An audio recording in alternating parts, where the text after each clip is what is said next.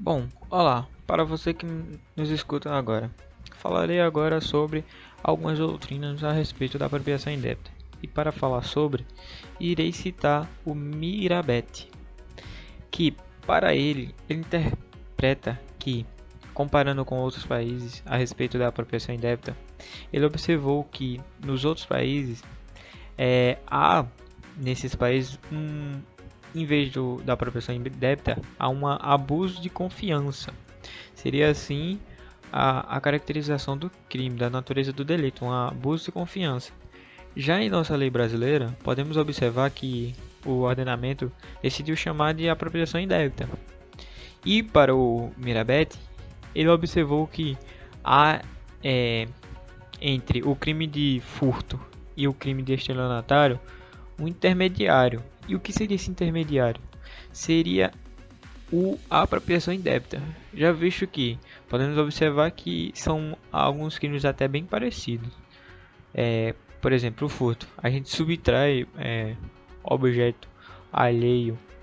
Já na apropriação, a gente não subtrai, a gente já tem posse, mas a gente em si toma para si esse, esse, esse objeto. A gente já possui a posse dele, mas mesmo assim a gente quer aquele objeto para a gente. E o estelionatário é você forçar uma pessoa a dar o objeto a você. E isso dá para observar que essa, esses dois crimes há um intermediário entre eles que seria justamente a apropriação indébita.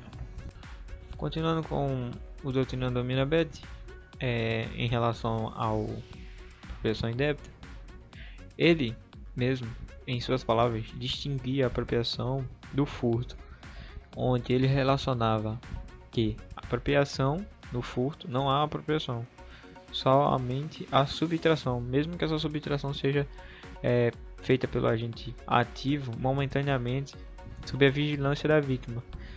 Mesmo assim, não se caracteriza a apropriação, porque, como bem visto, a apropriação seria eu ter a posse dela, do objeto, tendo a confiança da, da pessoa passiva, como bem dito anteriormente pelos meus colegas, eu posso esse, essa confiança, mas eu, por algum motivo, é, por ter essa posse, exemplo, o síndico, eu tenho a posse do bens lá da do condomínio.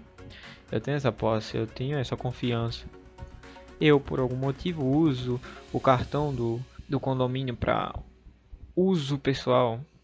Eu não estaria furtando, mas sim se apropriando de uma coisa que não é minha, mas que está em minha posse. Isso sim é, configuraria a apropriação indébita. Bom, é, também podemos atestar uma um entendimento do STJ a respeito da, da apropriação. E quando é, o STF relaciona com a sua consumação que para ela de acordo com o STF aponta que o crime de apropriação indébita se consuma no momento em que o agente livre e consciente inverte o domínio da coisa que se encontra na sua posse passando a dela dispor com sua, como se fosse a proprietário. Ele em si, o STF é, aponta aqui.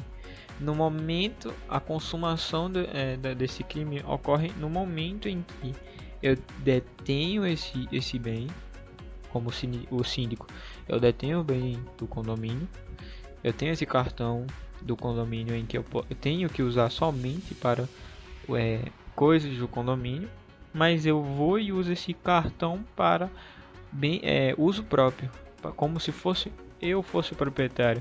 Nessa utilização se consuma o crime, como de acordo com o entendimento do STF.